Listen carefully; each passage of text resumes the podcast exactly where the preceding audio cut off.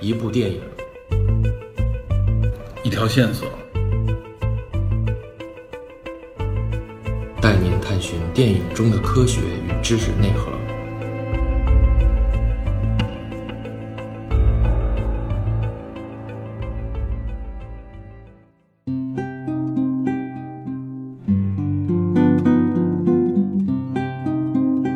Hello，大家好，我是 Peter，欢迎收听本期的电影侦探。啊，我是埋头 DP，我们这期节目呢，聊一部国庆节之前的话题影片啊，这个时候估计大部分院线都已经下线了。对，近期是比较热点了。贾科长的一部贾樟柯贾导的这个《江湖儿女》，哎，本来说的是跟李根儿我们三个人一块儿聊，但李根儿因为也是有事儿，最后说还是尽快把这个先聊了。对，我们聊这部电影呢，可能不是仅关注这一部影片，我们可能就系统的，或者说是从这部影片的某些角度来给大家顺便介绍一下贾导的一些以往的电影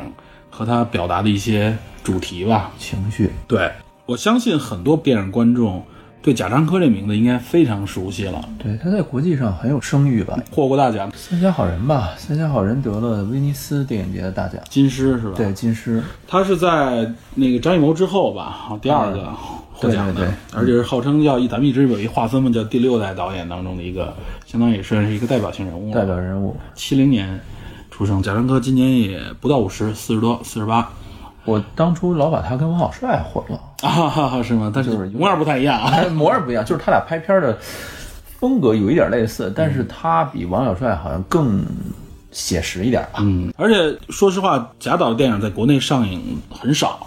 很多影片就这两年还多一些。嗯这两年话题很多啊，对对对但是很多影片，它的著名影片在国外都获过奖的，在国内算是是禁播的，相当于是，对，至少或者是大家都早期去 DVD 里面去找。对。然后这里边，我觉得可能很多人啊听过这名字很熟悉，对他的风格也略有耳闻，嗯但是实际上看过他的影片呢，可能不是特别多。对我相信说每部必看的这些人，应该都属于相对专业一点的，起码是喜欢贾比较导的。对对对，比较深度的粉丝，嗯，甚至是专业人员，对对吧？对其实我看贾导的电影也是从小五看过啊，这比较著名的一部他的成名作我，应该是看过，但是实话说年代太早，非常早，九十年代的九九年的电影了，太我觉得早了。其实我也没看多少部啊，呃，比如《天注定》我看过啊，我能嗯天注定说我我也能看说的几部啊，《天注定》《小五》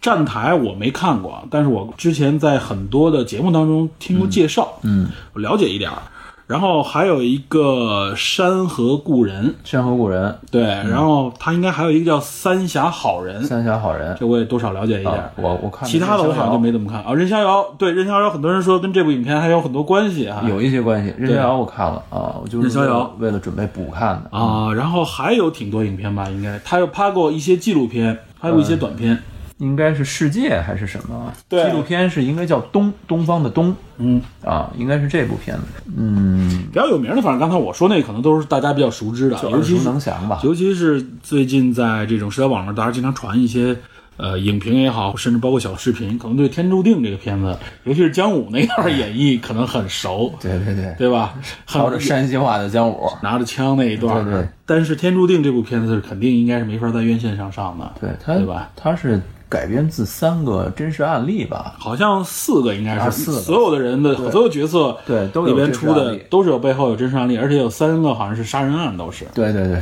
影响比较大的。嗯，它基本上就相当于是还原了这四个杀人案件都发生在中国的第四个是跳楼，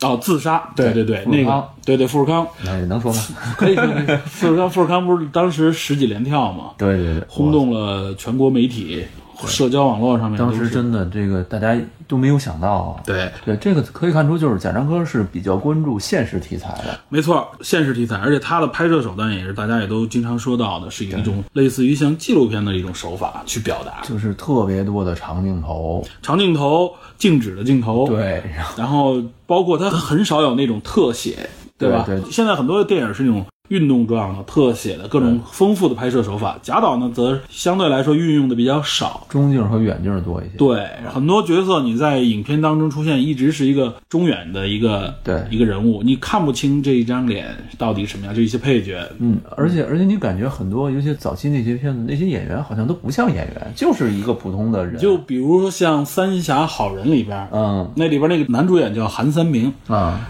影片里边就叫韩三明，对对对相当于是扮演他自己吧。而且这哥们儿就是一个普通人，啊，他是怎么来呢？他是跟贾导认识，原来好像是是小学还是中学同学。啊，这样对，然后后来他就留在山西，他好像也是一个矿工，知道吧？生活背景和影片里面差不多。贾导是后来就是考电影学院，是吧？嗯嗯。贾导好像就是北影的，然后对对对最后后来拍这个片的时候，哎，联系到他这个，其实也应该算是这个人应该也有一定的这种艺术方面的这种愿景吧，等于把他拉到这个影片里边来。而且据说这拍这个影片当中，他给贾樟柯也有一些挺好的一些即时带来的一些建议。嗯，就是应该是基于他生活提炼的。没错，没错，就是他跟他的妻子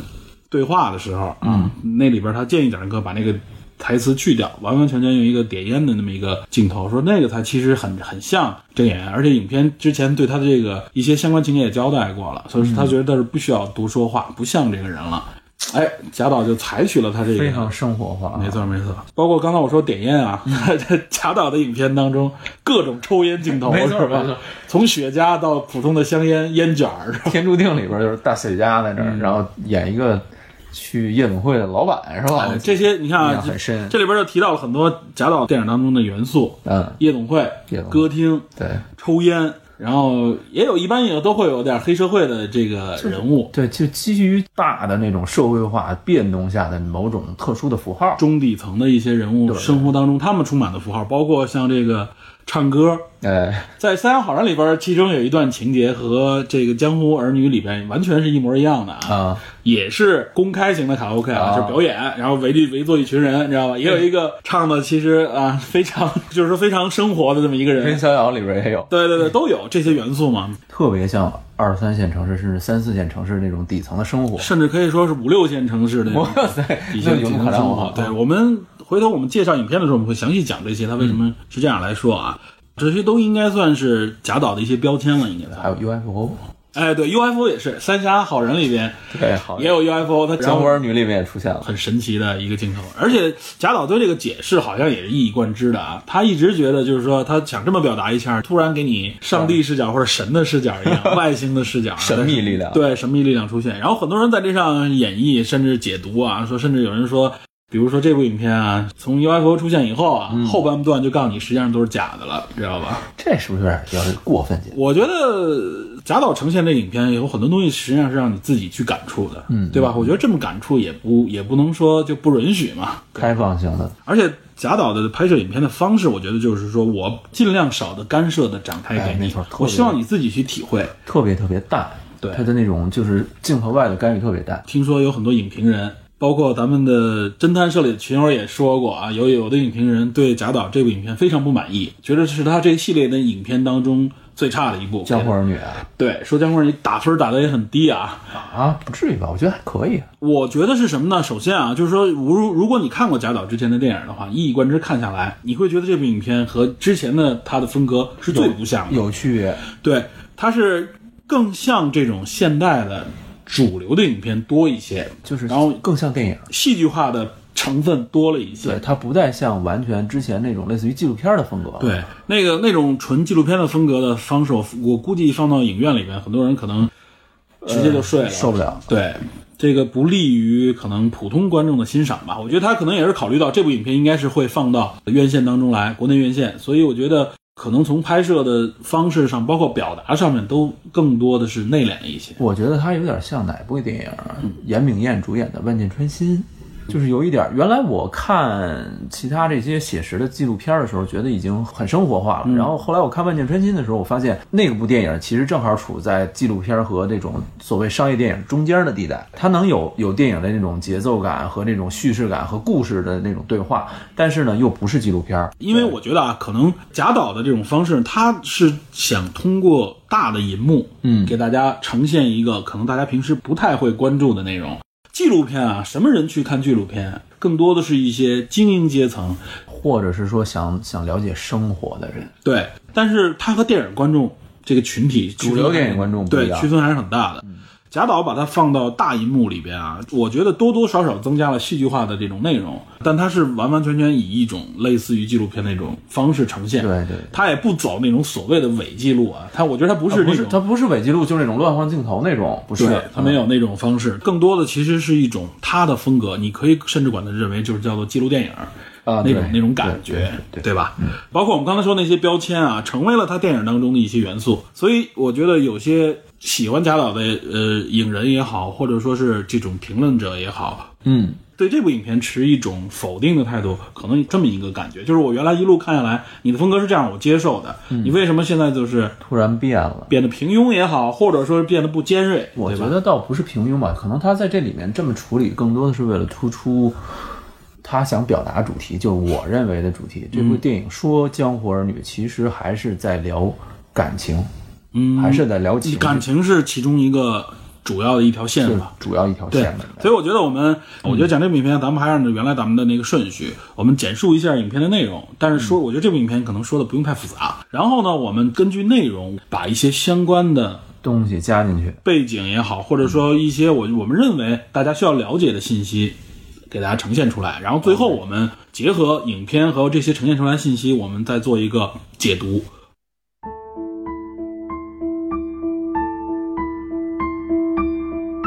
那我们就按照步骤来，先简述一下这部电影吧。哎，这个开头我那天赶赶场子赶晚了，你没看上前是吧前半个小时的剧情没看哇塞，到，前半个小时其实应该算是一段很重要的剧情，嗯，是呃，尤其是两位主演吧，就是赵涛和廖凡。对，廖凡，廖凡在这部影片当中啊，我觉得廖凡，我觉得都不用给大家介绍。最近廖凡应该是很火的一个很火国内的啊演技派的，对，中生代吧，对中生代，而且在很多无论是流行类的电影还是文艺的电影里边经经常出现，我们不过多介绍。但是很多人对廖凡在这部影片当中表演还是非常非常认可非常认可，有的人给了一个字儿，我觉得很准确，就是稳，你知道吗？哎，对，分寸感很好，对嗯不夸张。然后我觉得他和其他的演员的区别，和群众演员的那种区别很大，他会给你产生更多的激发你一些想法出来，就是明显是明星演员，对但是呢，我不抢戏，对，哎，我表演的非常非常严丝合缝吧，感觉非常非常符合大家对那个环境里面那个人物的想象，对然后又感觉那个比你想象当中的人物更真实，哎这是他那种表演的特感别觉，难嗯得，对。当然，赵涛了，一直我觉得他是那种表现风格，一直是那样啊。很多人很喜 欢，也有很多人有有成见。我我我觉得就就还就还好吧，我一直觉得啊，就是可能是贾樟柯导演的一种表演手法。我觉得赵赵涛在表演当中很多地方啊，呃，有些情节给你感觉甚至有点不合理的感觉。对，对，是，但是我是觉得看多了他影片以后，赵涛一直是自种自己这种风格吧，就是这种风格。我不知道是贾导灌输给他的，还是他跟贾导之间互动。毕竟是建立起来真爱嘛，对吧？贾导妻子嘛，就是我觉得他天注定最后，嗯他那个结尾持刀杀人那段儿，嗯，就这非常调 戏，他长那个样子啊，实际上也很特别，你知道对，吧？就是圆圆的脸，然后小小的眼睛、嘴巴，对，他也挺东方那种感觉。啊，对，但是可能是一路看下嗯来，他的这些电影里面整体呈现的风格，好像能一以贯之。嗯随着到《江湖儿女》这部戏里面，你会觉得他开始逐渐的，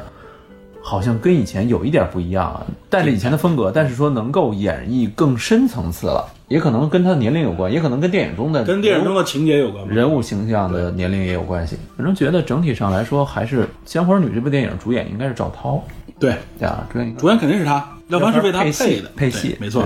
呃，这影片上来就是贾导经常出现的镜头啊，一般是在一个移动的交通工具上面啊，嗯以当地人的众生相那种感觉切入，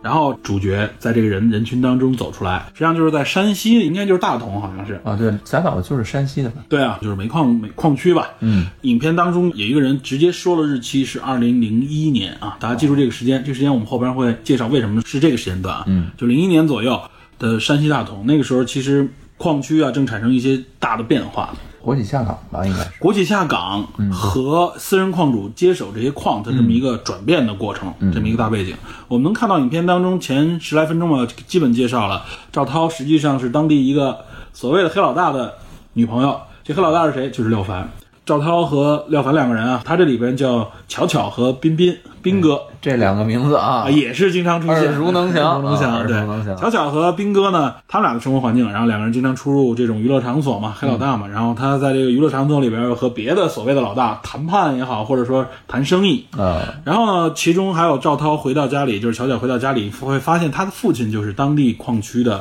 老矿工，哦，他父亲其实生活的环境非常拮据，好像是《人逍遥》里面也是他父亲哎得病，没错一类似啊，非常类类似啊。这些设定你会觉得似曾相识，包括他穿的衣服哎，都似曾相识对，。巧巧那身衣服在《人逍遥》里也穿过，对他父亲还在那个矿区广播里边啊，一直在大喇叭控诉，控诉什么呢？就是所谓的国有资产流失。啊这个矿呢，你就很低的价格转给了私人的大老板，然后我们这些人一下就失业了。失业了嗯对，那么多职工在这上挂着就失业了，这些都是当时社会的一些背景啊。他主要就介绍了这样的一个在山西的，应该是大同的一个生活大的环时代境、背景，人物关系。嗯对。然后呢，这里边就是曾经和廖凡一块儿谈判的这个老大啊被杀，然后他们出席这个葬礼。啊，那段我就那开始看你已了。经接着看开了始是看吧？了，接上了，还对。跳了一段舞，跳了一好像段是是类似于拉丁那类的应该是 Tango，啊，对，题外话，因为老板喜欢，所以他把那两个人当时拉过我去。我脑海里就四个字儿，坟头蹦迪， 哎，对，就是这种风格这种感觉。他用这种方式给你表达，也就是当时那种生态啊，在这嗯种婚丧嫁娶的这个场合里边啊，有什么样的内容？实际上仍然是一种嗯就黑社会结构啊这嗯种展现。跟他谈判那黑老大，实际上是被什么小青年儿，就是无就是无缘无故的这种小青年儿，可是想想出头，想出头，对，把他给弄死了捅死了，相当于是啊。当时我还我还增加了一层想法，会不会是跟斌哥有点关系？后来我想，肯定不是。这个贾导不是为了给你拍一个黑社会恩怨情仇的故事，对。结果回来的这个路上，两个人开始发生了一点儿理念的分歧吧。实际上也把他们一些想法介绍，了，没结婚，对吧？对然后呢，乔赵乔涛想去新疆，对，因为很多人都说嘛，说这边待不下去了，我们去新疆闯生活。彬彬想留下来，趁着这个大的改革的热潮捞几笔。对，实际上彬彬的这个想法肯定是对的，啊， 从那个角度上来说，但是，但是你你发现了吗？其实咱现在多说一句啊，嗯就是说两个人如果按照江湖儿女的这个套用来套路的话，那么一个人是在江湖的，嗯，就是斌哥。巧巧呢是想脱离出所谓的江湖，他是觉得，虽然跟你生活这么长时间在江湖里，但我仍然不接受江湖的这种生活。哎，一个出世，一个入世，，对，就是说，我想呢，我们离开这个地方，干脆我们走远走高飞。哎对对对应该他也认为彬彬有很大的经济积累了。哎我们足够养活自己了，但是彬彬呢，肯定就是说我绝对不能离开我自己啊！我现在已经扬名立万的这个地 方，我我凭什么？对 对吧？这么好的地儿对吧我这他么现多在小弟，尤其处在那个年份啊，实际上他这个黑社会还是很有的混的，这也是为什么造成了，然后当时他的遇袭，哎，紧接着就遇袭了，对，巧巧的给小弟们打电话，立刻就把这个袭击他的这些年轻人抓住啊！有一个相当于19是岁吧，十八九岁啊，特对别年轻。这也其实反映一些社会问题，回头我们再解读。哎，这等于是最后揍了一顿就给放了。其实你看这些东西啊，如果大家经常看，应该是影响了贾导青年时代的港片的话，实际就是八九十年代的港片，你会觉得啊，其实它这些情节对应港片，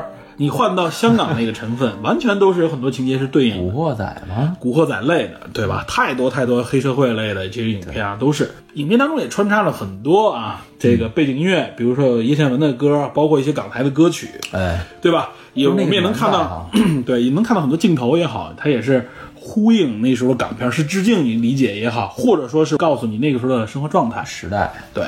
这是第一次遇袭啊。对，但是实际上啊，它后边有一个比较重大的事情，就是相当于第一段情节的一个结尾，就是他第二次遇袭。前面有一个小的一个铺垫，得说一下，嗯出现了一对儿男女，男的那个戴一眼镜儿，啊所谓高材生，对那男主演是谁？你知道吗？啊，刁亦男，《白日焰火》的导演。对对对，这里边有好几 个名角名大导，熟人 对，名角名导突出的，然后我一看，出现在我他一的里哎面。呦，我说刁亦男出来了，然后他演的是一个好像是秀才那类的，对，，出国留学了，应该是，或者说是到哪儿进修了，哎啊哎，好像跟香港有关。结果从还带回一个他的港台背景的一个港台背景的一个女人，说是他妹妹。说是他妹妹，然后这个我说不清楚，我觉得是不是他亲妹不知道。哎，但是这两个人物在后期还会出现，对，跟斌哥之间是有生意来往，而且是受斌哥重用的一个人。对，这个人物后边也很重要，所以介绍一下得。说一句，嗯然后后来就等于是斌哥真正的他们第二次遇袭，这次遇袭就是比较致命了。哎，因为他们寡不敌众嘛，结果是把这个兵哥打的可以说是非常狼狈。这时候，因为兵哥之前给过乔乔一把枪，对，还带着他试枪来着。他这个时候把这把枪拿出来啊，然后呢，等于是开枪震慑住了这帮对小他，把这帮小混混儿等于说是赶走了。但是啊，他在闹市区这么开枪这件事儿，最后聚众斗殴，然后另外一个你有枪，最持后枪是能判重罪的，对，肯定是你脱离不了干系。对结果就是后边就介绍了，他被判了五年。巧巧背这个事儿吧，背这事儿锅吧，没有对供出兵哥来。就当时就一个经典情节嘛，就是警察问，哎，你这枪从哪儿来？你说实话，嗯，坦白从宽，抗拒从严。但是他就说这枪是我的，错哪儿来的？捡的。对他不说这个是兵哥给他的啊。结果最后就他被判五年，兵哥被判了一年是。哎，对他把主要责任给揽过来了。然后后边就是说，中间还有一段有人来看他，在监狱里面有一个女的来探监，对，啊然后等于是表述了一下兵哥的状态，问他兵哥有没有来看过你，他实际上是这段时间就从来没看过他，因为兵哥一年就出去了，没错，这就给大家一个疑问，就是说，哎，为什么怎么悬念就起来了。这断开了这个联系？然后他五年之后出来，就进入到实际上是影片的第二个大的场景部分。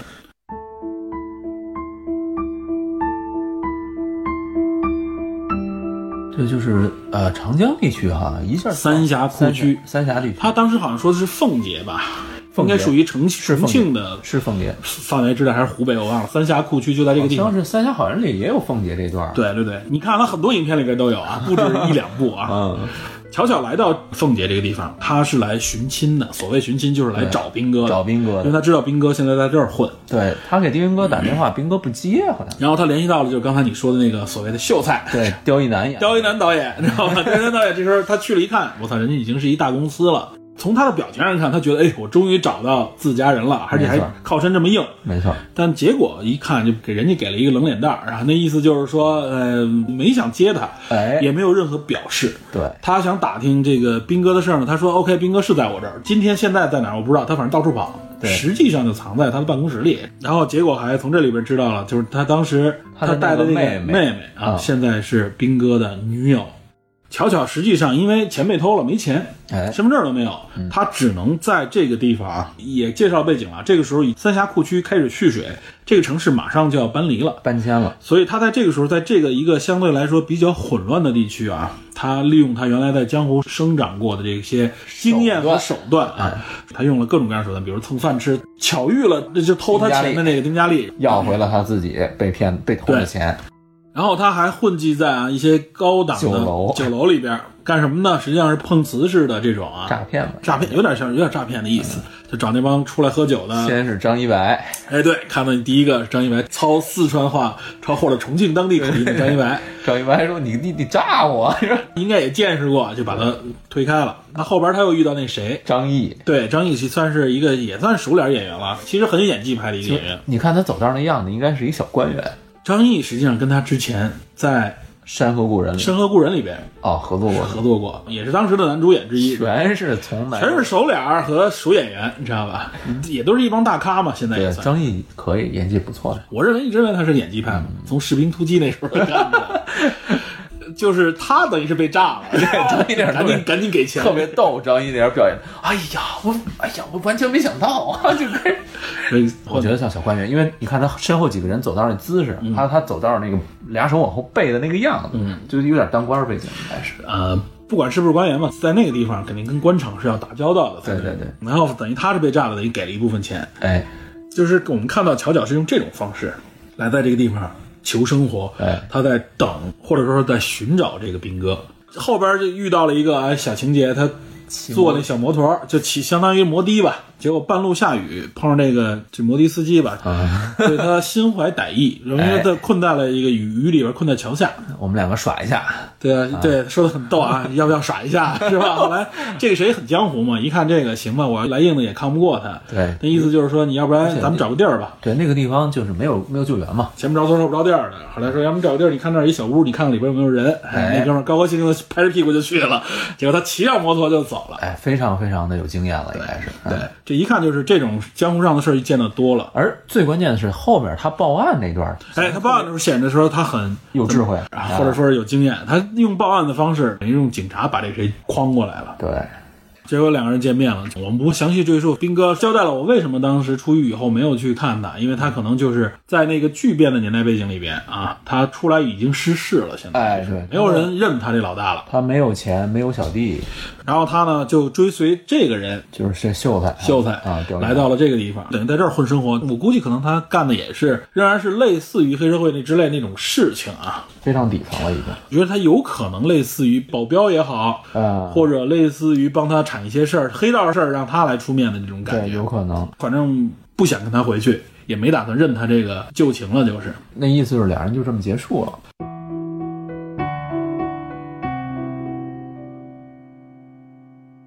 然后后来巧巧离开了凤姐， 哎，他回去了，好像是。回去坐火 车，遇到了另外一位大咖，是吧徐峥哎徐峥，徐峥这边露一面啊，这也是侃侃而谈，一听就是个骗子。然后一说自己又搞什么大项目，现在找人，哎，也这搞这么大项目啊，随便萍水相逢认识个人就可以拉进来。我估计其实巧巧对他早有判断，知道吧？哎，那意思就是啊说，看来你也是走江湖的人，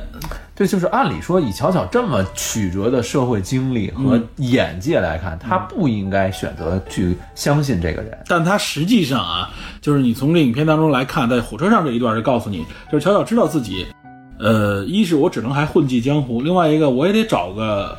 能够依靠的人。那我就看这哥们儿应该也是同道中人，我就接受他了。然后有一段就是本来想跟他亲热嘛，在这个亲热过程当中啊，嗯，徐峥说了，说我没有这个项目，我就是在新疆那儿我有一小卖部，就是 哎，对，非常逗，就是一小卖部。对，然后这个巧巧没有任何惊诧的这种感觉，那意思就是，其实我明白，我也能接受，我认。但是我觉得可能就是什么，第一符合他想去新疆的心理，嗯，第二呢，其实他可能就是寻找一个慰依靠藉，慰藉藉，对就是他他可 能你只要这个人不是特别的坏，特别王王八蛋什么之类，你还能跟我说这话，我也不在乎这些，你带我去新疆就完了。对，嗯但是快到中间睡着，着了，他中间直接自己先下车了，那意思就离开他，估计可能他又有点改变了。，对他后来等于是说什么呢？是说自己有了一些呃，可能有别的想法吧。哎，我一开始以为他会把那个 学生的东西偷了呢，你知道吧？应该也没偷。没头应该是没头应，该是没偷。然后结果下车以后啊，当时反正应该是已经到新疆境内了，是那意思吧？特别凄凉一地儿，还挺瘆得慌。对，啊然后大半夜的，大半夜在一个一小镇上啊一。个废楼前面，对是，吧废楼前面开始有点恐怖片的感觉的时候，对对对突然天空上又出现了熟悉的 UFO，对对对， 这就很奇幻啊！这个就用贾导的方式也是一种奇幻表达，这这有点他甚至有人解读说从这儿开始啊，乔乔其实已经死了，然后这后边的都是梦境了，啊知道吧？这个我觉得解读也挺有意思的，这个这那要这块儿的话，那好歹来一光柱啊，太太把完人蛋了带走了，太荒诞了，对，应该不是荒诞，但是等于是巧巧实际上又回去了，啊！他没有介绍他是不是在这儿混了一段时间再回去，还是怎么样啊？镜头再一转，又是火车站，能看到那个时候已经是高铁了，已经是动车了，对，一看就是现代。哎现代了，而且它手机哎，对，有 iPhone 了，对，这这一些细节镜头啊哎触屏了。这时候我们一看，先给的镜头是谁呢？是斌哥啊，等于是一身残疾，坐着火车对回到了大呃同，就坐着轮椅，半身不遂了。看来斌哥是混得不怎么样，那如果说要从这判断的话，可见生活也不怎么如意。说白了，也就是还是在那个江湖上面只能用混的这种方式。哎，对，结果哎，没想到火车站上面谁来接他呢？就是还是巧巧，巧巧来接。巧巧从这时候你从装扮上一看，哎，应该是风姿飒爽那种感觉啊，应该是混出来了。对，穿的皮衣嘛，穿着皮衣，拿着 iPhone，对吧？然后有车接。呃，很奇怪的是，我不知道为什么穿做了个皮卡 回来，知道吗？非要露天吹着风那种感觉，啊可能是展现人物的情绪吧比。较豪 放，是吧？西北可能认这个啊不办知道办事儿方便。一看他也等于是撑了一个所谓的赌场，实际上应该就是棋牌室那种。哎，对，就是棋牌室。但是也有带了一帮小弟，哎，也有人认他，养了一帮人，其中有他曾经认识的人，曾经是兵哥的手下啊，对现在等于服务于他，然后呢，管他也都是大姐大那种方式。对，反正应该是这个买卖经营的还可以，有一定地位吧。有地位，应该也是还是在江湖里混啊，哎而且也混出来了。对，那意思就是说，原来你的地位没有了，我又把它重新捡起来，现在你又回到我的怀抱之下了。对巧巧这时候表现出来对他是一种保护，是一种收留吧，对收留。然后他说了一句说，呃，斌哥问他说，你还恨不恨我？嗯，他说我对你没有感情，就没有情了，也就无所谓恨了。但实际上呢，你能感觉到还是有这种旧的嗯情谊在，情谊不仅仅是感情，情谊在，就有一点基于江湖人士的道义也好什么之类的。对这个收留了嗯我觉得也可以多种解读啊。如果腹黑一点的解读的话，我觉得啊，也许从乔乔的角度，从黑社会的角度来说啊，我把你收留下来，对于建立我的威信也是一个加分项，嗯，腹黑一点可以这么想。可以这么想嗯吧，对吧？对我我不忘我的哎，这个原来曾经抛弃过我或者背叛过我的人，我还能收留他。对哎，我是肝胆侠义的，对吧？而且就是从那段那个争执、嗯，对赌、翻牌那段，就能很明显看出他对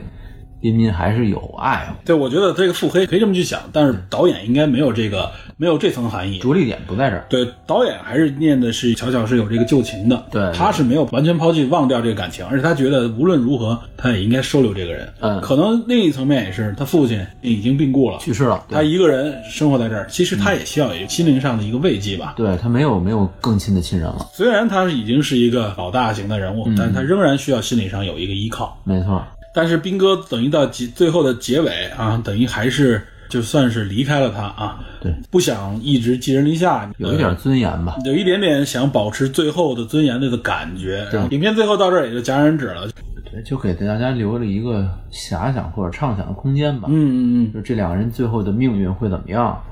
就没有说啊。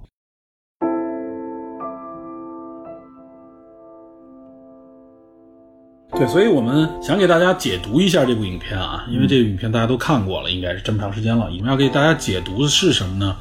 就得需要有几条线吧，我觉得有一条线就是你刚才所说的情感这条线啊，对对吧？对。另外一条线，我觉得就是我们要给大家简述铺陈一下，就是这影片当中涉及到的一些历史的时代和一些大的背景。哎，我们把这个东西拿出来以后，大家会明白哦，这个影片到底导演在表达什么，想给大家呈现的是什么对。，因为他描述的很多都是过去的事情，对一些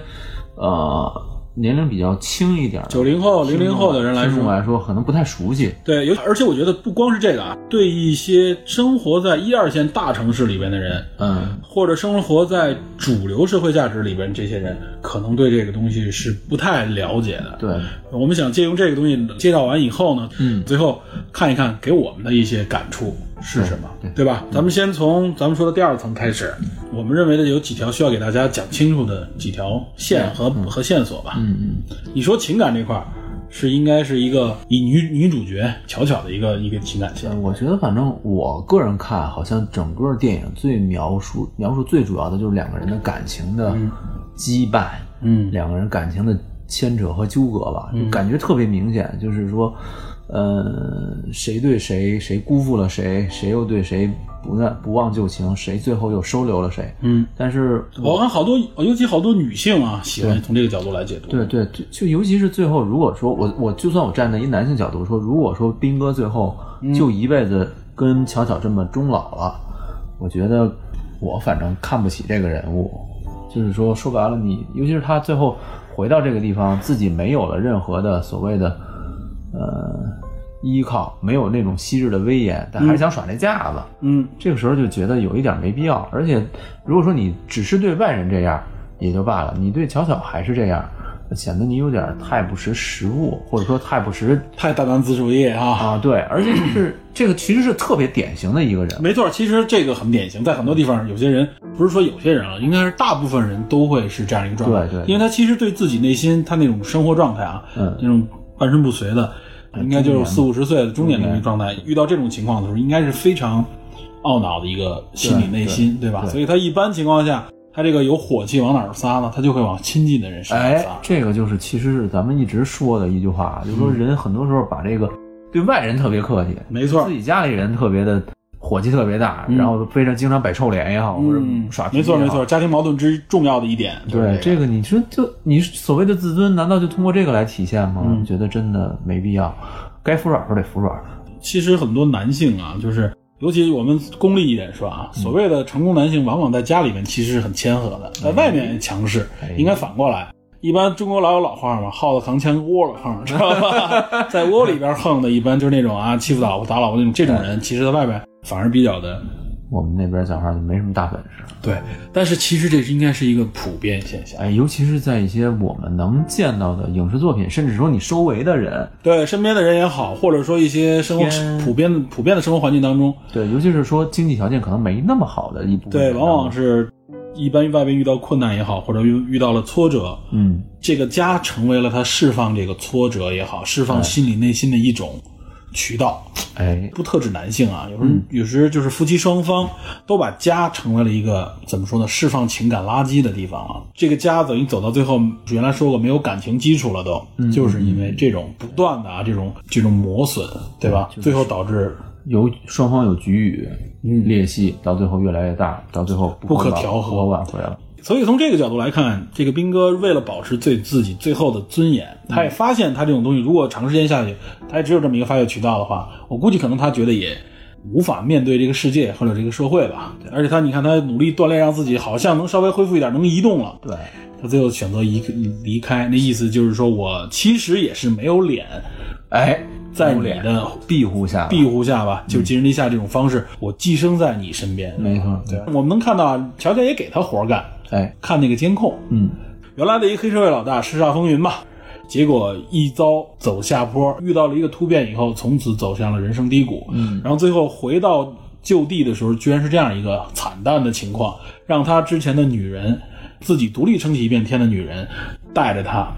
包括他在酒赌场上遇到那些问题，他可能最后反思，觉得我我不能再这么寄生下去了，对对对，离开了。还是有一点儿脸吧，嗯有点对尊严，对还不错。从这点角不然度，的话我们所以不能完完全全说他是一个背信弃义没的角有度，没有没有，他还是有一点自尊，虽然说他可能之前做的很多事儿不对，但是从最后他敢走，嗯，这一步觉得他还算是个男人。包括这里边，我们就往回倒一下，就从他在从监狱里出来，为什么没有去等乔乔啊？从情感上来说，他肯定是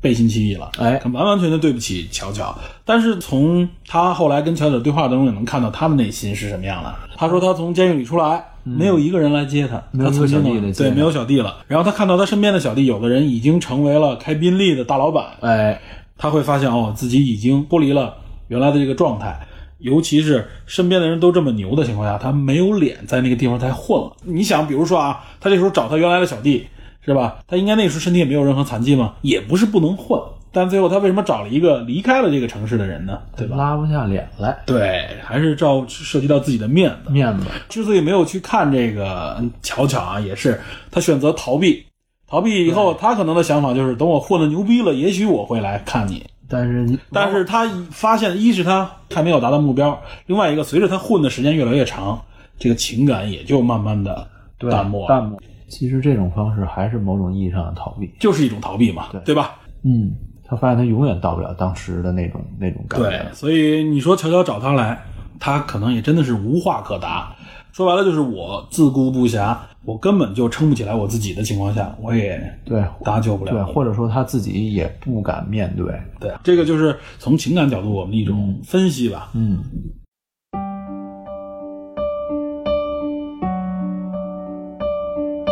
但是这些东西啊，不是影片真正要表达给你的全部。我哦，们一直说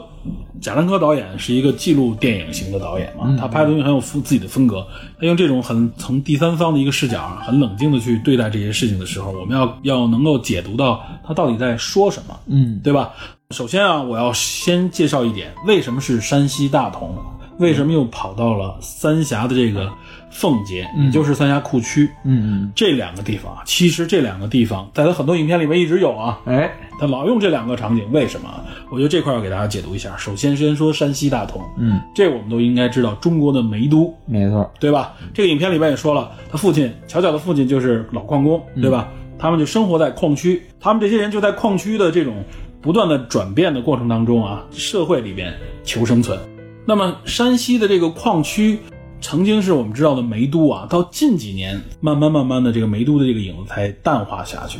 对，就据说现在山西大同空气很好，呃，对，因为改造嘛，我们对往回倒，实际上啊，山西从给全国供煤啊，嗯因为山西当地这个煤，首先埋藏的地层很浅，对，在采矿的时候啊，嗯获得这个煤的时候，相对来说这个更容易，容易对，嗯而它的煤的质量很高，无烟煤什么之类的啊，哦都产自大同的很多地区，它非常好的一个产煤区。从上个世纪的八十年代开始，嗯，大同的这个煤都这个名称就建立下来了。这八十年代改革开放以后啊，我们开始对能源的这个要求肯定很高嘛，嗯对吧？而且煤在那个时候是一种我们能够获得的很直接的一种燃烧能源。资源，嗯对这个资源用在什么？用在发电，用在取暖各方面，对很多地方都会用火车，包括那个时候经济发展嘛，对，所以山西就担负了这么一个作用。八九十年代的时候啊，那时候的煤矿都是什么呢？都是国营的煤矿，哦啊，所以那个时候是在一个大的国营煤矿的背景下生活的一群人。贾岛他七零年的人嘛，其实就生长在那个年代里边。八十年代、九十年代的时候，他看到的是在那么一个大背景里啊，国企啊这些的背景里。是他小时候的事情。对，然后九十年代到两千年的时候经历了什么呢？九十年代、两千年经历的就是这种公司混搭经营的方式啊。国营的就是很多老的那种煤矿啊，效能低，他又养了一大群的人，而且他那种煤矿厂应该是什么都包吧？那种对，就是全包那种方式啊。嗯然后所以呢，就是赶不上那种社会经济发展的步伐和需求。嗯，这个时候就有很多私营矿主进来，嗯，对吧？我们能看到这个这个影片里反映的是把老矿卖给了这个私私营矿主，就在九十年代到两千年之间这个时间啊，那个时候。从两千年年初开始，嗯，我们就听说一个一个词叫“煤老板”，哎应该是到零零七零八的时候最盛，对，传说中煤老板在北京买都不买郊区的，那就是四环三环以内啊。那个最早的时候买都是三环以内，最好二环茶人街，我推开门就能看见长安街嗯各种车辆的奔跑。没错，没错。煤老板那时候也确实有钱没，错他们的积累从哪个时候开始呢？往往就是从九十年代末、两千年初开始的。嗯啊，就在这个时候，公司有很多国有资产那时候经营不善，就是说他养活不起这么多人的时候，那就发生了什么？九十年代的时候发生了国企员工下岗，对下岗潮，这是一个大背景啊。对，大量的原来的国企单位养的这些人啊，平时拿着一个相当于社会一个平等水平的一个工资吧，但这个时候买断了嗯因为改革也好或者发展也好、o k 我不我养不起你们了。对，哎所谓下岗就是失业，对吧？发明了个名词叫下岗，对，那么还从岗位上下来那种感觉啊，有点担负任务的那种感觉。对，所以在八九十年代的时候，贾岛看到的很多人是处于一个半失业状态的人口生活在这个社会里边，哎，这些人，他们可能小时候是在矿区里面上小学，嗯，然后等到父母可能失业以后，可能有些人就要去混生活，有些人可能就荒废了学业了，因为矿也都不在了，很多学校都是矿区的学校，对，那他们对于他们来说呢，他们可能感觉自己没奔头，所以这个时候就荒废学业的人，很多人就直接进入到社会。嗯但这个时候经济并没有停滞，就我们刚才说的私企老板进来，他们面临的一种什么呢？就是旧体制下他们的这种生活状态要向新的这种状态里转变。嗯，那必然会有一个筛选过程。我记着，从九十年代末到两千年初里边，曾经有就是在大同有一个县啊，那个县我记得比较有典型意义的啊，啊是个村，那个村后来被当地政府宣传成为叫亿元村，知道吧？我就在九十年代末两千年初的时候，那个村里边人人都是万元户，为什么啊？就是各种各样的私矿产生了。哦，然后他们干什么呢？就是有大量的外来人口啊，来这里边挖矿，就有点跟淘金那种感觉似的。啊当时的社会人均的平均工资三五百元，三百多元就算不错了。嗯，普通的一个国企职工啊，但那个时候去挖矿的人，这月工资可以拿到多少呢？可以拿到一千五，五倍以上的工资啊哇塞。然后据说年底他们还有一两万左右的分红。哇塞，就是因为那个时候经济发展对能源的这种强力的需求，需求嗯对各种各样的私矿、小矿林立，哎，然后大量的外来人口进入啊，不仅仅是山西当地人，外来人口，所以很多当地人就是做什么呢？就一是我当小矿主，盖了很多房子，租房，就让这嗯些人他们得住得生活吧，两三层的小洋楼，在那个时候在山西就有，那个村就当时成为了一个，就人人都是万元户的，一叫一从千万元村到了一个亿元村的这么一个概念，嗯全国宣传。标标志性的，对，在那个时候他们有一个经济腾飞，所以你能看到那个时候可能啊，当地就是有很多人，就说白了你不用学习什么就可以起来了嘛。然后再有原来的大批的这种下岗职工呢，原来是寄生在国企的这种状态里面啊，然后到新的里边，如果他不能适应、不能及时转变的话，他们面临的就是失业，这种贫富差距就就拉大了。对，所以我们能看到，就像影片里面表达那个状态似的啊，就是这个社会上是有这种需求、有这种资金流动的，哎，但是不在这些原来老矿区的这些老的这些民工的身上，他们的子女干什么呢？要不然您就是给人打工，要不然呢就是失业，要不然呢还有的就是混入黑社会，嗯，街上飘着混着，哎对。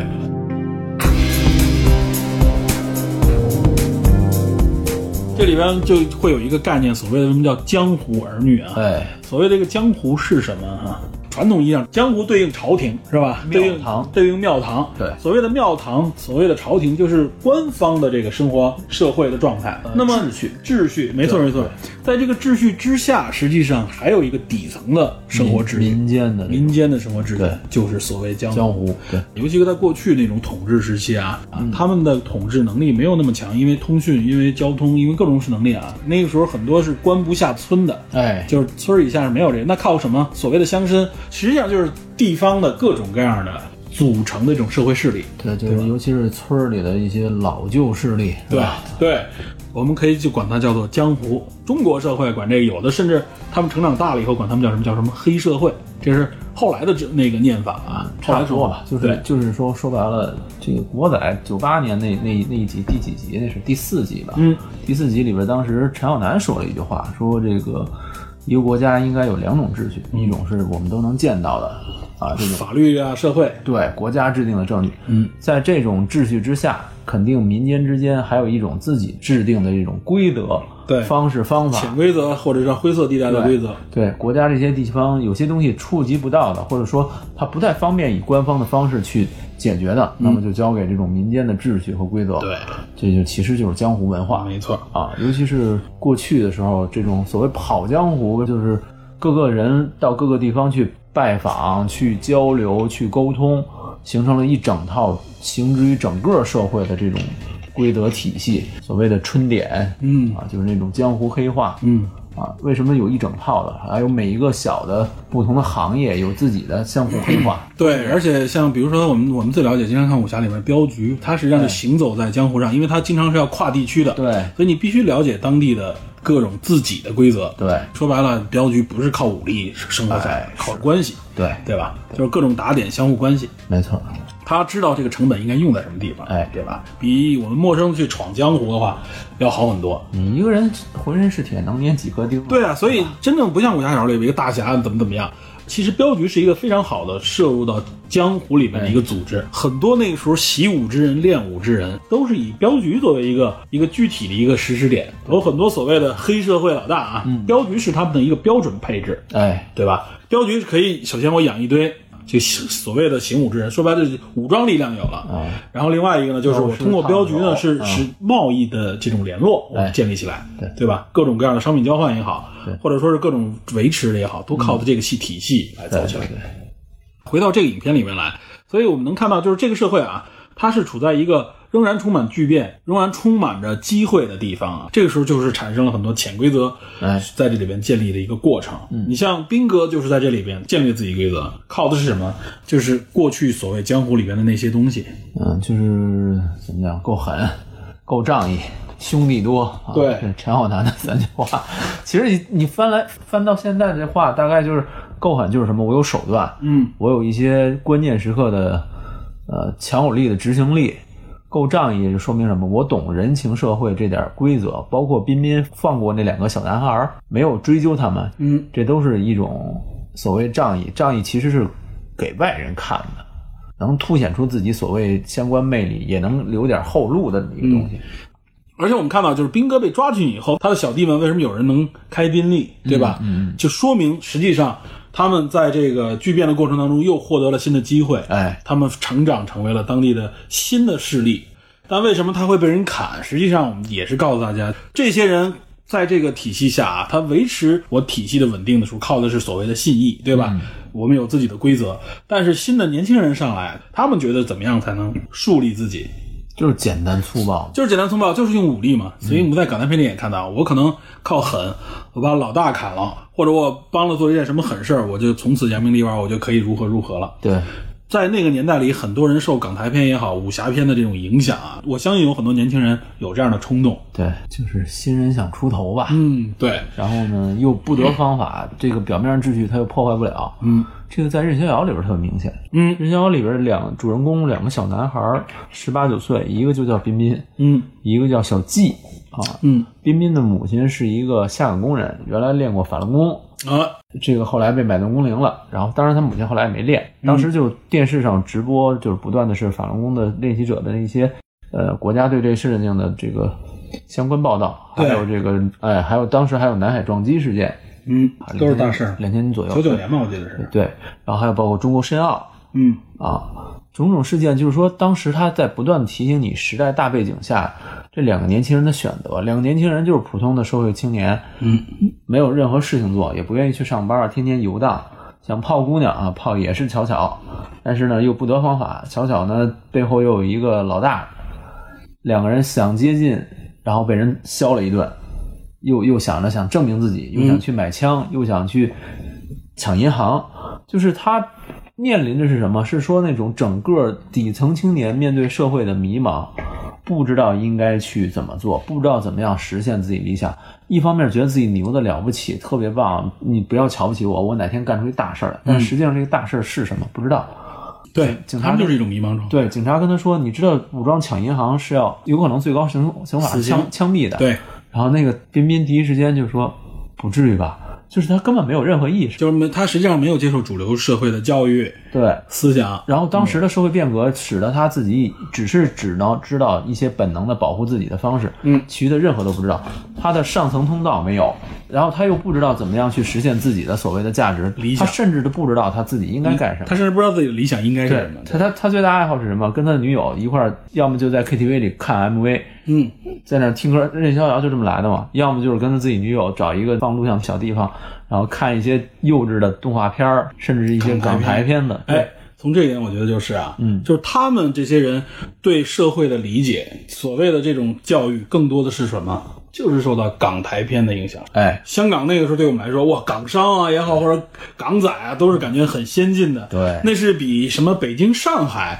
要流行的多、还要发达发达的地方的多哎。欧美的那些我们理解不了，而且也少。香港是我们看到的一个非常直接的一个窗口。对，现代化、光鲜亮丽。港台片在那时候最流行的什么，就是武侠和黑帮。枪战，哎，他们看到的就是什么，就是很多事情啊，就像那枪战一样那么浪漫对，飞鸽啊，是吧？ 好，某某位导演又菊 花一紧对啊就就是这意是思其实是一种古代的江湖文化和现代江湖文化，就像很多人很多人，你记得我们的父辈也好，或者甚至有很多呃现在已经老了的这些，包括名人，他们说他们小时候接受教育是什么？啊，评书、武侠。哎，不要这么说嘛。评书我小时候也听，不，我的意思就是说什么，他们建立社会观、价值观的时候，啊是靠的是这些啊对他们建立的。他们靠那里面的故事形成自己的固定价值观。对，因为大家那时候的爱情观啊、哎价值观啊，包括那些所谓的朋友之间的关系的，都是建立在这些上面。哎，现在的不一样，现在接触多了嘛，对，现在的就是说社会文化更多元，大家有各自有各自的想法和理解，对不再有一种统一的了。但那个时候，对于底层来说，他们认为最感染力的东西是什么？就港台电影。简单粗暴、直接、浪漫，对，然后能满足他们各种幻想。所以所谓的义气，所谓的狠，对吧？哎就都是从这里来。江湖儿女里面也是，江湖儿，你说的也就是是彬彬彬彬彬哥在组织小弟的时候，在那个录像厅里， 他在这一起看，哎拿着烟是然后吧？一帮人在那看，用一种痴迷的投入，一种迷恋，然后有一种向往。对对吧？很深度的影片，估计可能他们也觉得看不懂对，什么东西。我就爱看那个快意恩仇的，对吧？哎，哎，所以我们到山西这个地方，他实际上想表达的，我为什么说这个背景，就是他处在一种啊江湖状态，嗯，它不是像我们平时在新闻联播里边，或者我们正常在一二线城市里所理解的那种社会状态。其实一二线城市在那个年代底下也仍然有很大的一个层面是属于江湖状态，对对对只不过在山西粗放型的这些地方啊，它这种人流动又大，对就是外来人口其实就又是多，它江湖气味嗯更浓厚，对，而且而且你像这种码头文化，嗯，长江沿岸的这种，就是流动人口多的情况对下对，然后沿海的城市，对这些地方都随着都有各自各种各样的这种江湖文化、啊。贾科长给我们展现的，实际上就是这些我们平时从正常的信息渠道里边不太了解的地方。嗯，对，很多中国人说白了，永远生活在自己的家的这个环境里边啊，很少走出去。就算你出去旅游，也是走马观花式到一些名胜，你接触不到啊，大家很难接触到这种各地方的江湖生活、江湖文化。除非就像你看这里影片里边巧巧自己那种状态，他就是从在最底层走入到最底层，他只能从最底层里边找食吃，让自己生活下去，嗯他就会江接触到江湖。那么我们接触到江湖的时候，可能就是在旅游的时候，你被当地的 啊各种黑恶旅 旅旅游组织宰你一刀啊，对，强打买个嗯强卖，嗯对，打个车啊什么的，把你骗到什么地方啊？就在很多著名的旅游景名胜啊，很盛行啊，尤其在网络发达了以后，大家经常曝光。很多地方要说没用，包括东北也爆出爆出过这种事儿嘛。啊，这个不敢不敢去了，现在已经。对，好多地方都是如此，这就是当地江湖文化所谓的黑道上的人他们生存的一个方式。就可能就是说，在某种冲击下，人呃的生说白了都是混生活，混生活，贾导给我们看的就是这种生活状态是什么样，我给你展现出来，不是认为那是旧社会才有的，历史上才有的，到现在一直存在，一直都在。一直都在啊。我们这说的是山西，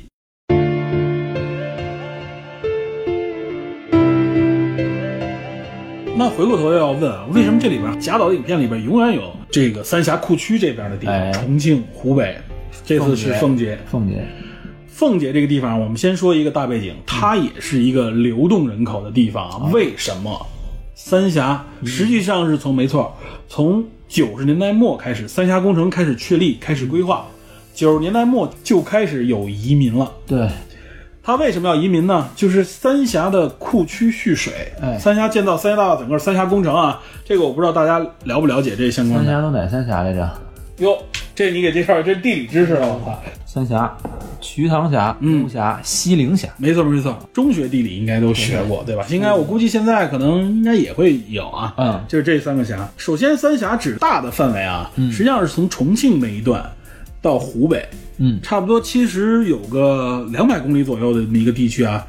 它的落差非常大，水能资源非常丰富，嗯，对，对吧？包括那个时候有很多古诗都说嘛，“两岸猿声啼不住”，对吧？轻舟已过万重山。这指的就是三峡当时的状态。白帝城啊就在三峡，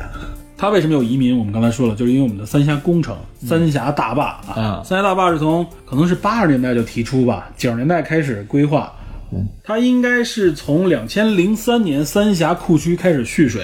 一直蓄到什么时候呢？二零一零年，到二零一零年的时候，水位达到一百七十五米。哇塞，它等于是把三峡原来的这个地貌两边的两岸的很多地区就都一淹百了七十五米高的淹在里边，嗯所以它导致当时三峡周边啊这些城市啊，差不多一共统计淹没了差不多一百二十九个城镇，我的天其中有大型的这个城市啊，算得上大型城市的是万州，啊！然后呢，中型的这个城市特别有名儿，中型城市我原来老说错，我管它叫培陵，实际上啊，正规念法应该叫福涪陵，涪陵榨菜、啊，涪陵榨菜涪陵这个地方，一三点水，一个一个那边那个贝勒贝勒的贝右边儿。对啊，，就大家我习惯上原来一直管叫培陵榨菜，大家都喜欢叫培陵。实际上是涪陵。涪陵涪陵啊，涪陵榨菜，咱这普及一下这字儿。涪、涪陵这个城市也很有名，也被淹没了。然后整个儿的这个人口迁移过程前后差不多有二十年，知道吧？哇，就直到现在，其实仍然还有最后的这些安置的地方，而且这些人口安置到哪儿啊？安置安置到差不多有十个省或直辖市的地方啊，上海都有这个三峡库区的人口安置，片子里说是一部分到了广州。对，广州沿海、福建都有，嗯知道吧？这里我们也看到，它就跟大同一样，是一个人口迁移的重镇，嗯，知道吧？另外有一点，两个地方都是什么？都是能源相关，啊，他们是为能源而付出。这个煤都是吧？燃烧能源，输出能源。这输能源主要生产什么呢？生产的这就是电。嗯，这个三峡，这个三峡大坝啊，三峡大坝主要输出什么能源啊？输出的就是电力，也是水力发电。就是水力发电嘛。水力发电是一种绿色能源嘛。嗯，呃，三峡大坝整个这个能源啊，据说现在它的总的装机容量应该达能达到两千两百五十万千瓦，然后这个大家可能没概念，但它年发电量现在据说应该能达到了一千亿度。哇塞，非常高了啊！就是应该现在就是说，它各个季度也都开始正常运转的情况，一千亿度啊，它确实大大的降低了原来的旧有的这种不清洁能源嘛，就是这种煤发电的这个能源造成的这个环境污染啊。比如说，它差不多可以直接减少四千到五千万吨的燃煤消耗每年每年，对吧？这个燃煤消耗减少的是哪儿？减少的就是大同。哦知道吧？大同是在零几年、零七年之前，那时候一直矿非常重要，煤非常重要啊。但实际上从零八零九开始，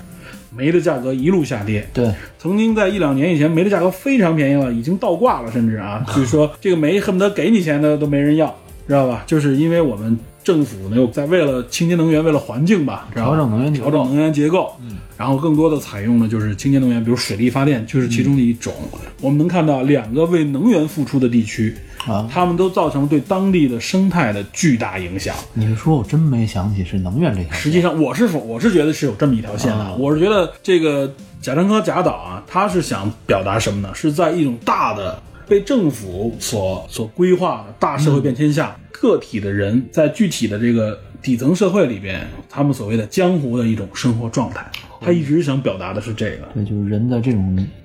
状态下的漂泊吧。没错，有点嗯你想啊，在整个三峡库区，我们刚才说啊，这个人口迁移一共迁了多少人？据说人口迁移啊，官方数据统计有差不多一百四十万人，嗯，有一种说法甚至达到两百万人，我们就认为它是一百四到两百万人左右。嗯，这么多人口的迁移，这是世界上唯一的最大的。官方主导的这种人口迁移啊，它不是因为自然，不是因为战争，这是完完全全因为政府规划的一个地方嗯啊。原来一开始规划的时候就是迁移，可能有些地方的居民就是在附近迁移就可以了。我原来在这个县，在我这水位之下，那你迁到那个县，到水位之上就行了。但实际上，你真正实施这个规划的时候，你会发现啊，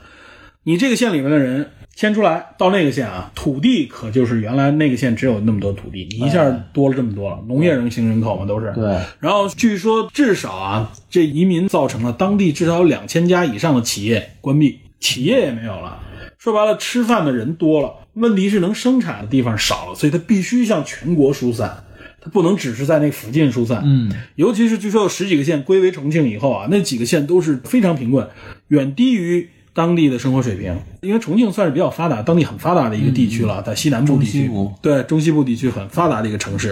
然后相比之下，这个贫富差距就非常大。贫富差距大也是滋生这种啊各种各种社会问题的地方，对对对对吧？所以他们安置问题远不是说我们想象的那种啊，这个我们规划好了，大家按部就班就来，不是那么回事儿，会有很多现实的问题啊，包括像大同都一样，就是它首先对呃社会有影响，嗯，对自然环境有极大影响，对吧？三峡这个有争议一直在这上有，对，就是说，呃，对当地的生态生态对吧？生态影响，而且不仅仅是当地了，它甚至影响到了下游很多地方啊，生态的影响、经济的影响，嗯，其实对政治的影响也很大。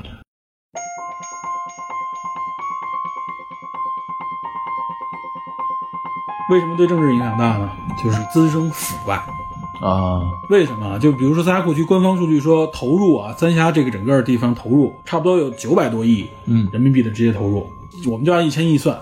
然后有说法说，安置人口占其中的三百三十多亿啊，就是整个三百三十多亿，实际上是为了安置人口。到最后统计说，实际达到了差不多整个投资款的百分之四十五，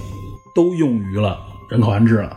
山西同样，啊，山西有一个特别著名的一个小区，号称亚洲第一人口小区，叫恒安新区。有点耳熟呀，但可能各地都用啊。恒安这个小区说人口数量达到三十万一个小区，然后说是亚洲最大的。它实际上就是把很多当时煤矿附近周边的一些村里边的居民迁到这个小区里来啊。哦山西当时还有个著名的一个大同有个市长，哎，那个耿彦波对，这个很有名啊，是吧嗯有一个纪录片专门说的？BBC 出的对中国市长嗯耿彦波，他应该是零七零八年好像调到被调走了，后来大同，后来一三年调走。调走了，他在当地等于是待了五六年嘛，对，呃，对他的说法就是非常有争议啊。首先从纪录片也好，或者说从官方资料里能看到，这个市长是一个非常雷厉风行的市长，敢做敢当，敢做敢当，而对下属非常严格。对，执行的时候你行不行？这个事情你不要拖延。如果有问题，我觉得你可能做事不利，或者说我觉得你在拖拖沓沓，直接现场开会的时候就能把人撤了呢。对说你明天回家吧，不用来了。对，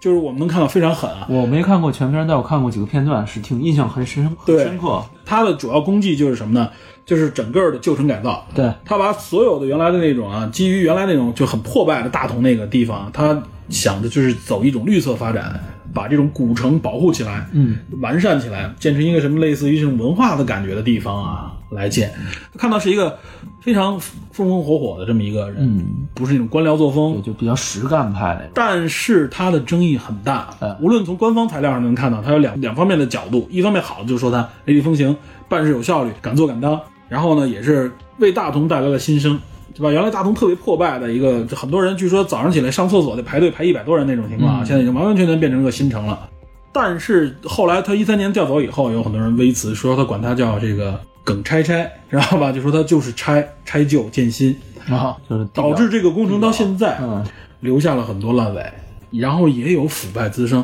就是这种。我是觉得啊，影片带告诉你的一种也是啊，在这种巨大的环境改变之下，变革之下它，有大的资金投入，嗯大的人员变迁的情况下，这里边就充满了各种啊这种，你可以理解为机会吧。嗯但是在这个机会面前啊，底层的江湖对待这个机会，那就是用江湖手段。对，那么上面就是我说的政治影响，就是有这种政治方面的贪腐的问题。哎，所以山西出了大面积的啊，甚至整个市包括省委那种大面积贪腐。人说开那个省委什么那个会议的时候，一来好，恨不得超过半数人没来，一问全都被带走了， 对吧？这会都开不起来，就是这种情况啊。所以山西现在也是一个非常嗯问题很多的一个省。原来的能源大省中国煤都，然后它在能源结构的变化下，这个省整个经济就从原来的一个非常富有的一个省，立刻就下滑下来。对，我记得头两年吧，就是山西关于山西贪腐的这种案件报道特别多。非常多啊。我们这里就不详细介绍，大家去查一查，可以看到很多啊。当然，这个其实是我们看到全国都有，对，但山西算是一个典型。大同这个事情啊，就是说山西这个事情很长、很大，嗯，说不清楚。但三峡库区这个相对来说更聚焦一点，我觉得拿它来做比比喻啊，就是我们现在从很多主流媒体也好，或者社交媒体能看到，对三峡仍然一直有质疑的声音，嗯，尤其前几年特别强烈，嗯嗯但是我们不得不说，从能源角度上来说，首先啊，能源三峡库区早在几年之前就已经收回投资成本，按电价来算啊。哦，从电价角度来算，它就已经收回成本了，哇而且不断的开始在盈利，因为它每年有一千亿度以上的这个电的供应，首先改善了能源供给，减少了污染，从环境上减少污染啊，嗯没错然后另外一个，它从航运上很有作用，在嗯长江枯水期，它可以达到从上海一直直达重庆的五千吨级以上的这种船舶的航行，直接开过去，原来是不可能，因为在三峡过去，你想逆流而上没戏，嗯，知道吧？但是它现在用了这种好几层的这种大坝封水啊对，对哎，它一过一你使进来，把门一关，然后水蓄水上来，你船浮起来，哎，进入下一层蓄水，这样慢慢慢慢来这个听说过。它用水这种循环啊，这种方式可以让航运呢就直接打通，而且而且在风水区的时候，上万吨级的也没有问题，知道吧？就是可以说从水路上又解决了运输方面的一个作用，对吧？运输啊、能源啊、环境啊，它都做出了贡献。嗯，但是，对吧？负面的消息也有，就是比如我们说刚才说的人文环境上造成的迁移，而且到现在很多啊，山山西大同也有，就是很多该补贴的这些住户反映，就是有的都没有补贴，没有住到当时承诺的地方，知道吧？这肯定是有问题嘛，包括造成了一些局部地区的这个整个经济结构不平衡，对吧？我们有就业，没有企业，当地失业率有的时候能达到百分之十甚至百分之二十，哇失业人口这么多，他干什么去啊？那可不就黑社会，可不就得用潜规则生存。想着就去非法的手段了。哎，尤其在那几年啊，现在可能也都在调整，但这很难啊。经济这个东西说白了是最难的，尤其现在又大环境上，咱又受到咱们前期节目说嘛嗯经济的大环境挑战，你这个时候是吧？很多企业下行，很多私营企业都立不住了，你没有私营企业，这些这些人去哪儿，啊对吧？你又上去国企啊，所谓的去居住国企，但国企大手一挥啊，对吧？你今天是这样，明天就变成那样我，们这风向又变了啊！ 又回到经济话题了。啊，对，就是我们希望能从电影中找出不同的角度，嗯，哎，能给大家带来更多的细节。对，我觉得就是说这个影片啊，很多观众们，尤其女性观众们说，哎呀，贾樟柯导演，首先他们有一种错觉是认为是文艺片啊，然后其次他们看到这里面觉得啊是爱情，是这个巧巧多么的忠贞爱情，男性多么的怎么怎么样，这是一种一种解读，往下再解读一下。这个是有，这个是绝对是有啊，但是他想表达的，通过这个还有后边的这个台词，就是这些人为了生存啊，对吧？他们能够保留住什么？他们能够树立的是什么？留在自己心里的东西是什么？我们再往下深一层次，就是说，他实际上处在一个就是在巨变社会当中啊，被可以说是被政府引导的一种大的变化当中，这些人求生的一种状态。老话怎么说？人在江湖，嗯身不由己。没错，哎这个这个求生不是我们想当中的啊。过去我们想就是说，哎呀，各种困苦啊，如何拼搏啊，没有那么激烈。他就是处在一种很无奈的状态，无处可去，困苦，无处可去，无力可发，知道吧？对他们在那儿能干什么？只能靠一些东西来麻痹自己的精神，或者说用那些东西来浇灌自己，哎，对吧？港台片、卡拉 OK，然后呢，从这里边有些真的很难，有些人有理想能够实现释放出来，没错，对吧？他他的理想也触发不住，就没法被触发。对他甚至不知道他想做什么。对，然后再往上提升一层，就是说，那么人，我们面对这些啊，我们我们国家喜欢宏大叙事，我们一直一直说的一点就是什么，集中力量办大事儿，哎，对吧？但是这个和很多，尤其是啊所谓西方自由民主的这种方式啊，他们主流的观点认为啊，就是这种人为的这种集中力量的办大事，往往办不成所谓的好事或者大事，哎往往事与愿违。就是你办成了这所谓大事儿，跟你当初想的也不一样。然后它，我们刚才说了，如果我只看收益啊，你能看到很多收益，但它带来的问题也非常巨大。就是在办的过程中，他为了追求这个结果，会忽略很多利益和对很多人。政府拿这个钱说，OK，我平均算，我每个人给你补贴多少？那个时候那钱，你哪知道能平均到他们手里？可能到最后层层盘剥，各种卡要，变成了一种利益的权利的变现释放，对吧？你跟我好，我给你多；你不跟我好，我跟你有仇，我根本就不给你。山西大同也有，现在仍然有很多村仍然处住在危房里边，因为山西底下地地貌都已经被掏空了嘛。嗯，很多地方你看到那那村子里边的房子都是从波浪状的啊，就在这里边、哦有高有低，有高有低，底下有时候地基一看都是空的危房，但是没地儿放。政府之前早就说了，承诺你去到比如像类似于恒安新区那种地方或者别的地方去住，没有。这还是中央电视台记者采访说这怎么样？那一层一层往上推啊，这个事儿不像你们想的那么简单啊，这个东西怎么怎么样，需要不是说你想走就走啊，怎么怎么着？那这些东西是不是让实际上当初政策承诺的时候早就应该去实现的嘿？但你会发现这东西你想实现的，不是说你大手一挥这事儿就成了，没那个可能。我觉得就是没有耐心，没有计划步骤去慢慢推行某些东西，为了追求政绩也好，为了追求效果也好，忽视很多细微的因素。你像我们说的耿彦波啊，说实话，很多地方的政府就是你做好了，嗯，对吧？一般大家政绩穷，大家都希望能做好嘛，就喜欢做一些能够留下政绩的工程。咱们所以过去，尤其是前几年啊，都喜欢做大工程，能留下政绩啊。其实你发现，就是他为什么最快想快速的推行一个政绩，嗯，因为他任期就那么点儿时间，，对，他任期时间出不来政绩，他就没法往上爬、嗯，啊。不，你就不说往上爬吧，我就正规的升迁，对吧？哎我完成我的政绩，我得去别的地方，我有别有任命。首先，他不是当地选举出来的，哎不是土生土长的本地居民，他对本地居民没有一种说源自于发自内心的我想慢慢耕耘、对改善的状态。对，哎，很多地方政府都是这样，我干五年、干干七年、八年，我走了，那我剩下的东西，下一任来来了以后，我不是说在你这个原来留下的摊子上，我再给你完成，我还得干我新的事情，哎所以就出现很多今儿拆了盖，明儿盖了拆的这种对对对这种情况。对，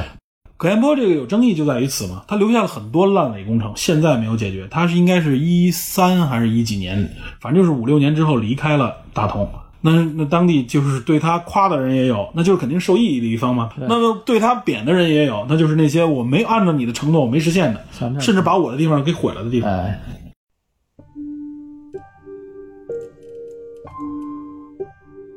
所以我们就说两大能源地区啊，跟能源息息相关的两个地区，嗯，因为能源改变了自己的命运。你像很多影片描写也是在战争当中，是吧？颠沛流离，嗯哎那个我们原来理解是那样的生活。欧美大片儿里是经常常见。欧美大片、中国大片里也有嘛，在啊战争下面前，对吧？但是在我们目前现代的啊，就完全这就是现代生活里面发生在两千年前后的，嗯，他们的生活就是这样。咱俩都是北京人，作为在北京，说实话，我们感受到巨巨变是什么呢？就是城市的变迁，啊这、种拆迁的变迁，可能北京人一说就是。现在能找回到自己小时候生活的地方的人，尤其在呃四六城那主城区里边，嗯哎很少了。我算还能找到的啊， 因为我原来生我我住那胡同，我还能找着。你你那个队也能找到，但基本上很多人就已根本找不到了，对对吧？这就是我们受到生活影响，但我们这个变迁跟他那个比起来太小了，没错儿，对吧？就是这意思是说，这东西一直存在，这灰色地带一直有，只不过它有时候大，有时候小，对有的时候可能已经嚣张到你能够直接感触到，有的时候你感触不到。导演把它直接用影片的形式展示出来，而且这里边我觉得就是大家抛开所谓的正义和邪恶，嗯，你能够看到他用巧巧这个角色就表现的很好啊，哎，就是巧巧是一个这里边应该算是懂信义又忠贞于爱情的人，可以这么说吧？对但是你看他到了凤姐，他所做的是诈骗，对吧？用的一些所谓的黑色手段蹭人蹭人吃喝，说白了也是在做一些违法的事情，江湖手段。就告诉你，我们不要认为有些好人就永远是好人，他就是永远背负着信义，对吧？有些人可能是坏人，一辈子都是坏人。就是为了生存，对，其实就是为了生存。就是为了生存，就是这么直白。他们导演就是我不加修饰的给你看，对他们存活的手段就是这样。所以很多人看到这情节，觉得哎呀，好好怪异啊，觉得嘖有点接受不了这个人物，没有没有没有觉得这人物怎么怎么这么怪啊？实际上这真不是怪啊，这人就是这样。贾科长给我们看的就是这里面没有什么真正的坏人或者好人，哎，他们都是江湖的儿女。这个江湖儿女，说白了，我觉得还有一点啊，就是与过去，包括现在也是啊，我们都是中华儿女，对吧？ 对吧？是国家的孩子，祖祖国是母亲。我嗯我但是贾导为什么叫江湖儿女啊？你明白吗？就是江湖的，他们实际上不是什么你弟政府的孩子，哎，嗯不是你原来所说的什么祖国的孩子，他就是生长在这个江湖里边，他的来源就是江湖，他们就是江湖的儿女而已。我听说这本儿是就是这部电影的名字的来源是清末的那本小说叫《儿女英雄传》，嗯，然后后来在四几年的时候有一个新《儿女英雄传》，都是用儿女这概对念，对，就儿女这概念，其实就是说白了，就是说大家都是在江湖中生存的这么一群人啊，甚至是一群底层的人，嗯，这种生活状态，这种呈现的方式。而且我甚至觉得啊，就是说，你别看我们好像离他们很远，其实我们某种意义上、某种时候跟他们没什么区别。我们就生活在这里，对，只不过在尤其像一线城市也好，或者说像我们这些。呃，打工者也好啊，就说白了，我们这些所谓的中产阶级吧，我们可以这么说，但是真不是，真不是。我们我们我们打个比方，方说啊，就是所谓的中产阶级，你生活在城市里边了啊，你是在一个有基础保障的一个一个环境里，环境嗯里面，对，无论是秩序，嗯，无论是教育、医疗各方面啊，它是有这么一个环境维持的，对它能够保证这个社会平稳运行的那能力很强，嗯相对来说，那么在一些边远城市里边，这它就必须向下降两级，嗯很多东西就直接落到地上，知道吧？啊，那么你在这个上面生活，那你就别顾及什么别的东西了，你能活着能站起来就不错了。它的庙堂影响力太小了。对，这个我们虽然这个国家一直希望的是啊，把影响力释放到任何一个点上面，但实际上这是无法做到的。这也出现了很多地方贪腐，就是这样啊，就是你中央的想法啊，你是一个，比如说我是一个正向想法，为什么到下面执行的时候，很多东西就成了一个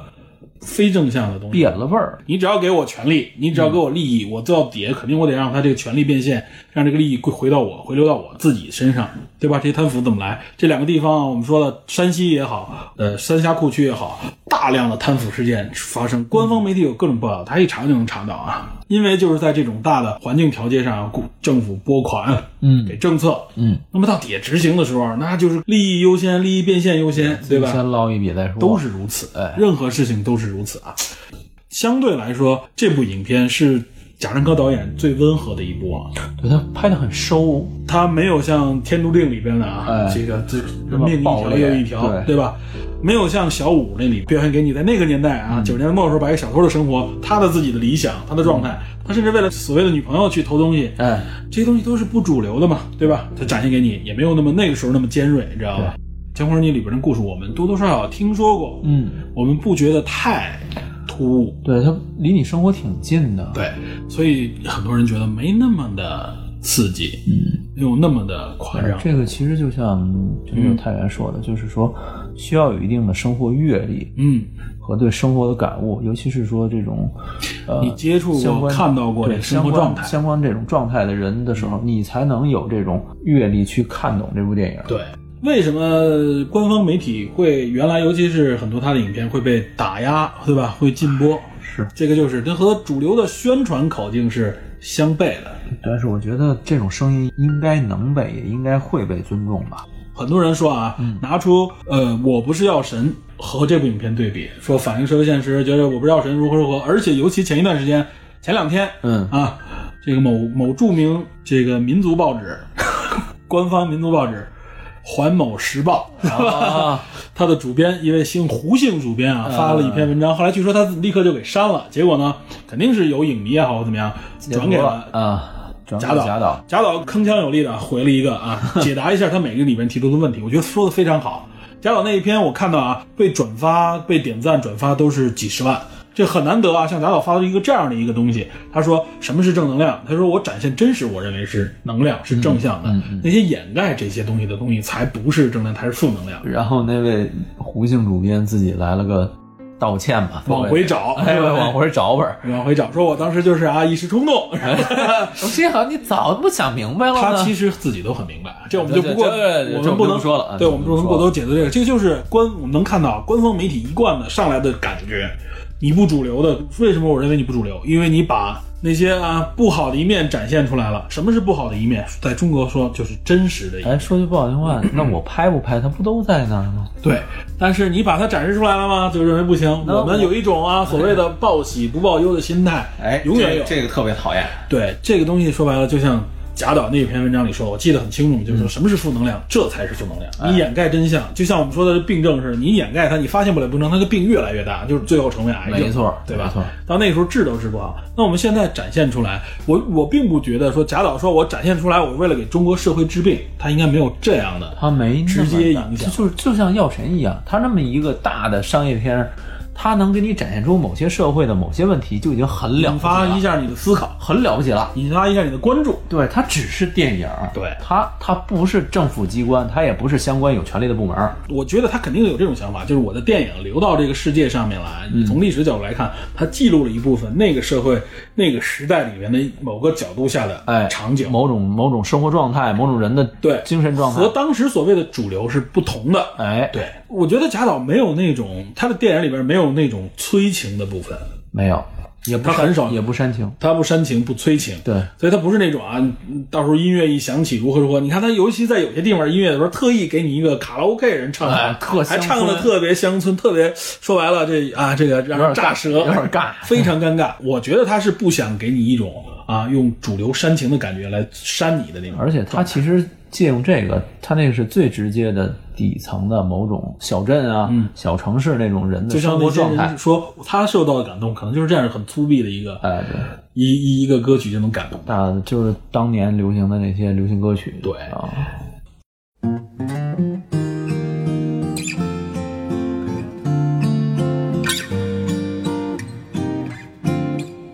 所以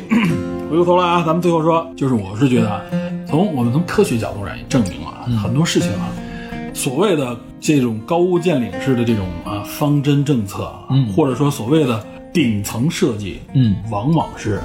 实现不了不存在的，知道吧？就就是说很多东西没有像你想的那么的啊，你大手一挥就可以了。就像你说的，所谓什么是耐心？耐心是说我适应这个环境，慢慢的和环境一起成长和演化。这种冒进可能真的，你就说它给能给你这社会带来的东西，你看不到的那好一面，就肯定有它反方向的一面。哎贾导，我们不能说贾导这就对，他呈现出来就是说我给你记录下来，我让你看看这里面是什么样的。对他以讲故事方式把这个给你呈现出来。我们如果从所谓的全国一盘大棋，从官方角度来看，那三峡工程对不对啊？我减少煤矿这材料，我们现在减少碳排放，空气慢慢变好，对不对啊？嗯，对吧？从环境角度上，你是是不是对啊？是，但是你说从生态来说，那些生活在那个地方的人啊，原来他们靠这个来生活的人，一下子没有了，他们怎么办？他们变成了社会上的不稳定的问题的时候，扩散出去也好，它影响的也是全国。你不要认为他那一个地儿出了问题，它慢慢的啊就没有了，它是要生长的，对吧？其实就是个体生存为什么难？其实然后不断的往那个地方再投入，对吧？为了补漏，其实感觉就是缺乏对个体的尊重吧。我是觉得缺乏一种，一是对个体的尊重，另外一个就是这个社会需要有一种正常的啊，这个世界上这个文明程度已经能告诉你一个正常生长的状态是什么，嗯，减少那些大梦想，对吧？就是你那种宏观大梦想，往往弄不好，哎，对吧？就成为了大问题。大笑话对，呃其实所谓的无为而治是什么？啊无为而治是说的不是让你甩手掌柜，而是说很多东西你你应该呃放权给直接的那些具体的操办的人，让他们能他们知道问题所在哪儿，去慢慢的去处理，你不要急功近利的。我为了成为这个，你们今天全都搬走，明天你们全都消失，哎对吧？那是人，对吧？对你包括动植物，它也如此嘛。一个任何的多小的问题放在人身上，其实也是大问题。对你不能说因为一文任何一个人的问题，你说你这个小，你不照顾我们这大的，我就可以牺牲掉你。咱们俩老这个东西老有争论嘛。那每一个人都都是这个个体，没错嗯那是不是我们面到每一个人都可以这样来做？那每一个人都没有保证，那这个这个集体是为是为谁服务的？没错对吧？嗯，这些问题我们扯比较远。最后说贾导给我们呈现的这个，我认为是对于目前这个社会来说是非常可贵的。就是值视角得大家去多角度去思考吧。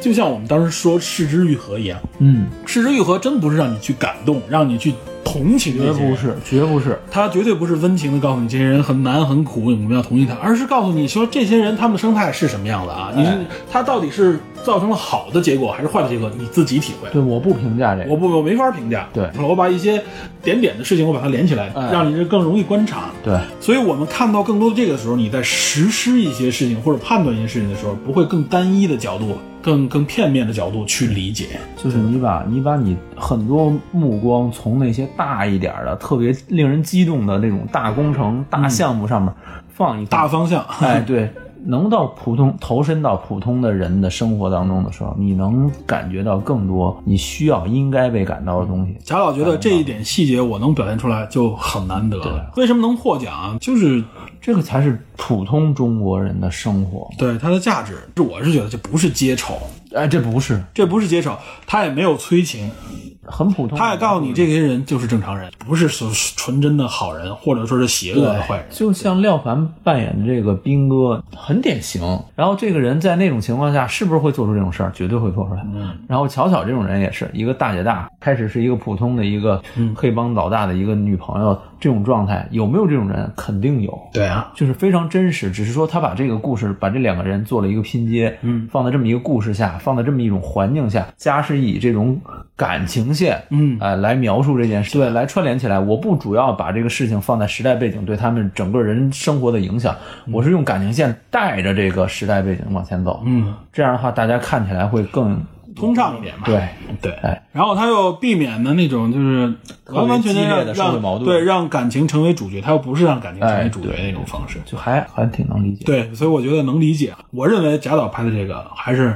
保持他自己的一种水平和嗯他的一种角度的。还是不错的，我是觉得值得一看、值得思考的影片，反正给我带来了这么多的嗯想法。反正我对比《任逍遥》来说，就感觉它完成度更高，更电影化，嗯，对，然后他的叙事手法和人物的设定也比那会儿更成熟一点对吧。成熟了。而且，但是我是觉得他是是实际上他是在收，哎，反而像小五啊，像那里边，他有很多东西给你摆出来，就感觉让你觉得，哎呦，和和现实特别的接近，然后和电影特别不一样啊。嗯他这里边有一点点，我给你一些，尤其像廖凡这个角色，给人感觉很电影。哎，对吧？他在尝试把这两个东西再融入起来。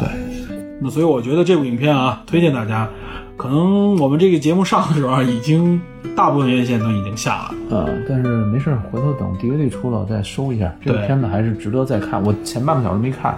如果大家想看贾导以前的，跟这部电影《三峡好人》和《任逍遥》都看一看，嗯，就是能有更丰富、更立体的代入感。今天不容易，还是把这个紧赶慢赶的把这期《江赶湖出来了儿女》对给聊了。好本来我觉得是已经晚了，希望咱们这节目播出的时候啊，大家还能有耐心去来听，好，好吧？好，好，感谢收听本期节目，咱们下期再见，拜拜。拜拜。